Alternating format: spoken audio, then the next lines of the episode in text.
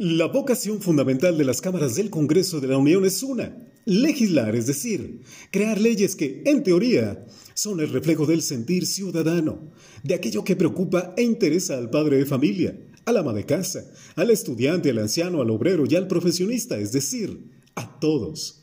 A través de la confección de las leyes que responden a las inquietudes de los que votan, es que las cámaras justifican su razón de ser.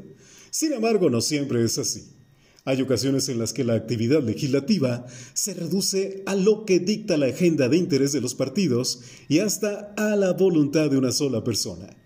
El presidente acaba de enviar una iniciativa preferente de pronta resolución, a la que le bastará la mayoría simple para ser aprobada.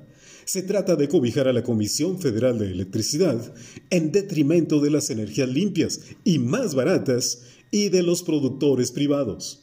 La ley vigente ordena que la energía eléctrica que se consuma en el país debe ser, primero, la más barata, la genere quien la genere, y si la demanda se incrementa, entonces se echará mano de la oferta energética ubicada en segundo lugar de acuerdo con su costo, y así hasta llegar a la más cara que se deja al final, lo cual por supuesto beneficia al consumidor.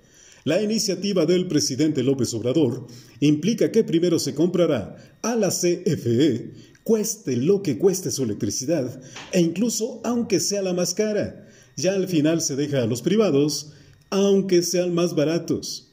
La idea del presidente es acabar con las mañas del neoliberalismo que por tanto tiempo saqueó al país, según sus propias palabras.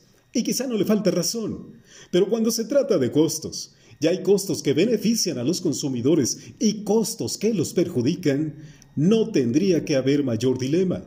A pesar de esto, el jefe del Ejecutivo opta por aquello que, al final, perjudicará la economía de las familias del país y todo para proteger el monopolio de la llamada empresa productiva del Estado.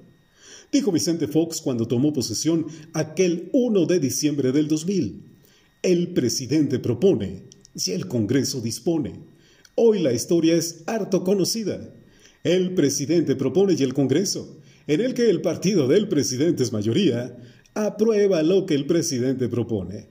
Como alguien dijo en relación con la iniciativa para proteger el monopolio de la Comisión Federal de Electricidad, si se tiene la posibilidad de comprar energía más barata, ¿por qué comprarla más cara?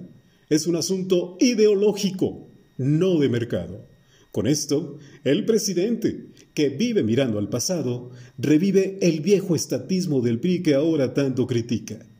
Que la nación, pues, si es que no ha perdido la capacidad de alzar la voz, un día se lo demande.